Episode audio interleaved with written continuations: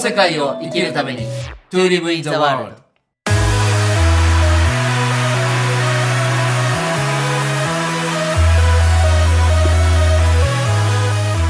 あいちゃん、こんにちは。こんにちは、直樹さん。なんかね、こうもう3年やってて、最近主にズームが多かったじゃないですか。はい。で今日改めて画面にね、大ちゃんの顔が出てきて、あ、なんだ、めっちゃなんかイイケメン度が増してるな。どうなしたんかんね、ですか男性急にこ褒んめなられことちゃっ言ったことないんだけど、たうん。そしたらなんか、ね、ご本人に聞いたら、8キロ痩せたんだってなんだかんだ。そうですね。あの、去年一番太ってた時はい。と、今の体重で一番痩せてる時はい。比べたら8キロぐらいマイナスなんですよ。へうんーびっくりしましした。それは意図的にそうした。えっと、まあ、去年から年末ぐらいからやっぱ体のこと、健康のことを10年やるそうぞですね。ってやり始めたんですよ。はい。やっぱそれだと思いますね。はうあ。んやっぱ自分が自分の体に向き合って、うで、ん日々のやれることがあるので、それしてるからだと思いますね。逆に去年の写真見たら、あ、私こんなに顔パンパンだったんだっていうぐらい自分でびっくりしま本した当にい ね。や、なんか結構ね、僕あ合ってる方だから、あんまり変化ないけど、今日改めてなんかね、眉毛もシュンとしてるし、本なんかあの、美肌アプリを使ったのかなって一瞬。使ってない。で今今話にも出てきたあの体と向き合うっていうので、今日は大ちゃんの方からね呼吸法っていうテーマをね はい。いただいたんですけどぜひちょっとどう、ね、呼吸法もいろんな種類があるじゃないですかはい。どういうことをね今やってらっしゃるのかちょっとお聞かせください。はい。ありがとうございます。まあ、あの、この、今私は呼吸法を人にこう伝えていくっていうお仕事もしてるんですけれども、はい、もともと2010年にうん受けたことがあったんですよ。似たようなのを。ほうで、それはどっちかというと、こう、アメリカで流行ったやつで、ホロトロピックブリージングだったかな、なんていうのかなはいその結構ね、過呼吸、わざと早い呼吸をすることで、うんトラウマを解消するみたいな、結結構ベトナム生戦争とかの時に PTSD とかが流行ったは時いに、はいはいあとドラッグ中毒中毒の人とかがこの呼吸法を使って外すみたいな、へー結構ハードワークな呼吸をするのがあったんですけど、はいまあ、それはすごい私印象に残ってて、今までいろんなね、ヒーリングとかチャネリングとかセッションとか受けてきた中で、あ、これはいつか自分がやるだろうなっていう予感が10年前にあったんですよ。へえで、6年ぐらい前に、あの、スペインに住んでる日本人の方、今スペインに住んでる、その時は日本にいた方がやってるっていうのを知って、今もすごい仲いいんですけど、その星子さんっていう方から伝授してもらった、その独自のオリジナルの呼吸法があって、これはチベットとかインドに4、5000年前から伝わっているものほうアメリカにいるチベット仏教徒の方が星子さんに伝授して、で、星子さんがご自身で、あの、いろんなものを、日本の古武術だったりとか、いろんな技術を合わせた独自の呼吸法なんですね。はいで、わしらってこの呼吸の習い、やし方って習わないじゃないですか。うん習わないですね確かにご飯は数週間食べなくても生きていけるし、はいまあ、お水も3日から4日ぐらいは飲まなくてもなんとか生きていけると。うんでも呼吸って多分、普通の人だったらもう1、2分で苦しいし、うんどんな人でもね、13分以上呼吸を止めるとやっぱ死んじゃうんですよ。うんなのに、こで、毎日してることなのに習ってないっていうので、私はこの呼吸法を今伝えることによって、その人の心と体を、その人自身の呼吸で解放するっていうのを伝えてます。なるほど。え、えじゃあ、師匠は誰になる星子さんっていうそのスペイン在の住。やっぱその人になるんだ。そうですそうですそのチベット仏教徒の方のも直接受けたことあるんですけど、まあ、星子さんがやっぱりそのいろんな本物、表には出ないような体を流すスペシャリストみたいな、達人みたいな人たちのいろんな原則原理を混ぜ込んでオリジナルで作られてるっていうのがすごいですね。えーそれはこの、あのー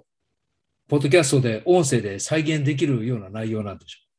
えっと、まあ、体験は難しいですし、言ってみてそれを自分でやるとちょっと危険なので、う。なるほど、なるほど。概概念だけ伝えていくと、はい。人間の肺っていうのは50%ぐらいしか使えてないんですよ。ああ、そうでしょうね。こう、姿勢の問題とかね。そうなんです。いろいろこう、環境、自分の身体的な使い方の環境とかもあるでしょうし。うん、そうなんですよね。で、もともと赤ちゃんで生まれた時って、わしら100%使ってたんですよ。もう、おーやおーやって言っても、肺も全開で、お腹も全開で呼吸をこう、吸ってたわけなんですけど、で、この吸ってた呼吸が、だんだん自我が芽生えてきて、1歳、2歳、3歳とかなってる途中で、何か衝撃的な出来事とか、うん自分がびっくりしたことがあると、はっって息を止めちゃうんですよね。あへえで。そうすると、そこにトラウマができちゃうんですよ。で、うっってこう、うっって閉じて、それが何回も続いちゃうと、どんどんどんどん呼吸ができなくなって、ほ標準の一番普通に吸ってる呼吸の最大値がどんどん小さくなっちゃっていくんです。うあー確かにでもそうなりますよね。うん、で、結局カウンセリングとかセラピーとかっていう、その頭とか心の話じゃないですか。はい。どんだけ頭でね、これは癒されてるんですよ、問題なかったんですよって言っても、なぜか取れないのっていうのは体に入っちゃってて。ほうなの、で、新しい呼吸をたくさん取り込むことによってある手法があるので、新しい呼吸をたくさん取り込むことによって、そこの細胞レベルで膠着しと膠着してしまった過去の思いと思い出とか記憶をリリースしていくっていう呼吸法なんです。へだえ。からね、まあ、一人一人体験は千差万別なんですけど、ね、ある人にはなんか過去性に飛ぶ人もいれば、ある人は今からの自分の未来を見る人もいるし、自分がこう取り戻したかった過去の思い出の本当の意味をそこで体験したり、うん、うん。なんかね、人によって千差万別なんですけど、え、ちなみに大ちゃんはどんな体験だったんですか私はね、もうね、飛びすぎて覚えてないぐらい飛ん 飛ぶタイプで、へえ。そうあの自分が本当にこう思い込んでたことっていうのに気づいて、さらに呼吸を深めていくと、足結構飛んじゃうんですよ、ポーンって意識が。ほう。 でもそれ帰ってきた時に、あそうだったんだ、みたいなのを、またメモしてシェアしていくっていうことをするんですけどね。へえ。それってやっぱり主にやっぱり自分自身を見つめ直すための呼吸法って言って過言じゃないんですかね。そうです。うーん。この呼吸が私好きなのは、やっぱり自分で自分を導けることだと思っていて、はい。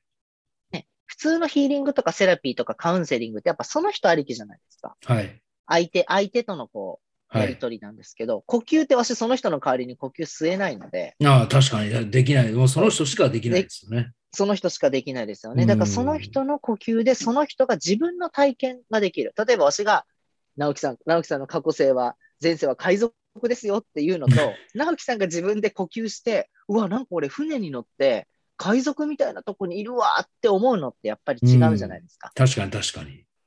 まあ別に過去性を見ることとかね、そういう特殊な体験をすることが目的じゃないんですけど、うん。まあいろんな体験が副産物とあって、で帰ってきた時に五感がすごい敏感になってるんです。へえ。見え方、聞こえ方、味。一番極上なのはお風呂で、呼吸法から帰ってきた後、お風呂に入るともうね、体の感覚が、あれどこまでがお湯でどこまでが自分なんだ、みたいなのが、へえもわーんって漂って広がっていくんですよね。それを大ちゃん実際こうリアルに誰かに伝えたりとか、そういうことも適宜やってるんですかそうです。今、ワンオンワンのセッションを中心に、へえ。あの、星子さんが日本に帰国されてる時は合宿形式で、なるほど、なるはほいど。この間も俵山で合宿をして、うへえ。んえじゃあもうこれを今や度あの、はい。はい、来月初めて平山行くじゃないですか。はい、で、ちょっと数日間止めていただくんですけど、その間になんかそれちょっとやってほしいな。やりましょう。どういう体験になるか。ぜひやりましょう。びっくりすると思います。なんかね、その、ちょっと呼吸と若干外れるかもしれませんけど、はい例えばじゃあ、その、呼吸を、大ちゃんの呼吸をやりました、呼吸法をやりました。はい、で、自分のその深いとこ、まあ、過去世なのか未来かわかんないのを見るじゃないですか。はい、で、僕ちょっと今聞いてて思ったのがね、なんかそれを体験した人が、その次どう行くのかっていうか、その、その体験がどう生かされるのかっていうのがちょっと今興味があって、実はこの間ある人とね、ちょっとある回でお話をしてるときに、なんか人って2種類いるんじゃないかって話になってね。で、それは仕事として見た、役割として見たときに、穴埋めをする人と引き上げる人っていう言い方をその人がしたんですよ。つまり仕事を人と引き上げる人。例えば大ちゃんだと、まあ、僕が知ってる範囲の大ちゃんの仕事だと、間違いなく引き上げる人だと思うんですよ。うんうんうんだけど、その人のメンタルだったり、まあ、過去性も含めて、何かこう、穴が開いてしまったところをとにかく埋める仕事って、まあ、カウンセラーとかコーチングなんかは、ある意味、まあ、引き上げる効果もあるけど、どちらかというと入り口は、なんか穴を埋めていく仕事っていうかね。うんうんうんなんかそういう話をある人がしてくれて、ちょっとあ面白い表現だなと思って、確かに、例えば料理を、あの、レストランとかで出すシェフなんかは、まあお腹空いてみんな来るじゃないですか。うんうんだからある意味その空腹っていう、まあ穴、穴っていうのかな。空腹を満たすっていうお仕事だと思うんですよ。でね、今なんでそんなことを思ったかっていうと、その呼吸法をやることで、今度僕も来月体験させてもらってね、なんか自分のそういういろんなことが見えたり感じたりしてるとき、したときに、なんか自分のもしかしたら人によっては本当の役割とかにふっと見出せる人もいるかもしれないなと思って、今ちょっとそういうは、こういう話をしてみたんですよね。うん、うん面白いですね。なんか今の聞いてると、こう、不正と母性とか、リーダーシップとマネジメントとか、そういう陰陽につながってきそうな感じがしますね。そうですよね。だからその自分の過去性なり未来を、まあ、大ちゃんみたいにこうお湯と一体感になる、まあ、どういう感覚でもいいんですけど、なんかそれを感じ取って次に感じた人がどこに行くのかっていうのも、ちょっと自分の体験として来月楽しみにあの、うんしたいしてますね。う。うんん。あの、この呼吸をするときって、あの、インテンションとフィーリングっていうのを決めるんですよ。ほインテンションっていうのは意図。何を意図して呼吸をするのか、う。うん。何のために呼吸をするのか、はい。そしてその意図に対してそれが達成されたりリリースされたらどんな気分、フィーリングに入るのか。で、ほうこれで一応方向性決めてから呼吸をするんですよ。あ、なるほど。じゃあ今そう回も。なので、事はい前のその、はい。事前のフ今回ィーリングとはいインテンションによって向かうべき方向が定められるのなで、終わった後も、あそれをできたっていう人もいれば、例えばこの間、私は幸せで満たされていいって呼吸したのに、うん出てきた体験は、私の幸せは絶対に誰かに奪われてしまうみたいな体験して、え ーなんで私はこんなことをそってういか、うそうか。人もいて、わかりました。じゃあ、ちょっとこの感触はまた別の時にね、あの、ご報告をしたいと思うので、まずはちょっと体験楽しみにしてます。そうですね。直樹さん自身はなんか呼吸っていうものについては探求したり、ご自身の経験とかありますかえーっとね、僕はその朝起きた時に瞑想、我流でずっとやってきてるんですけど、その時にあの、うやっぱり呼吸のリズムって、やっぱりどうしても僕の仕事ってこう前傾気味の仕事なんで、パソコン打ったりとかね、うんなんでやっぱ呼吸が浅くなるのがわかるんですよ。なんでまあその瞑想の時もそうだし、意図的にちょっとこう肺をね、あの広げる運動、ストレッチしたりとか、あとうはん深呼吸を深く、あの、ゆっくりだけど短時間にたくさんやったりとかね、一日何回か。うんそういうことはやるようにしてますけど、今、大ちゃんが言ってくれたようなとこまではね、そこまではあんまり考えたことないかな。うんうんうんまあ、昔ちょっとお付き合いしてた人が呼吸法の先生だったので、 うんそれでまあ横で見てて、あ、呼吸ってすごく大事だなっていう実感はありますけど、うん自分の体験としてはね、あんまり大ちゃんが冒頭言ったみたいに確かにきちんと学んだり実践っていうのはしてないですね。うんうん。ね、多くの日本人がそうですよね。そうですよね。うん、ただね、どうしてもやっぱ言いりますけ呼吸が浅いと深いっていうのは結構意識するようになりましたね。どうん、今うん。その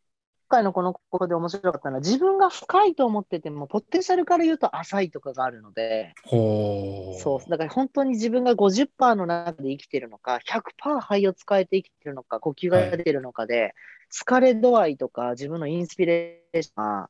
動き方も全く違うんだなって、ええだからやっぱ赤ちゃんすごいんだなって思いましたね。はうんあ、やっぱ大人になると。ためにはしら、ちょっとメンテナンスというか、解放していくことが必要なんだなって。確かいや、それは必要ですね。うん。いやいや、ちょっと、あの、12月楽しみにしてます。はい。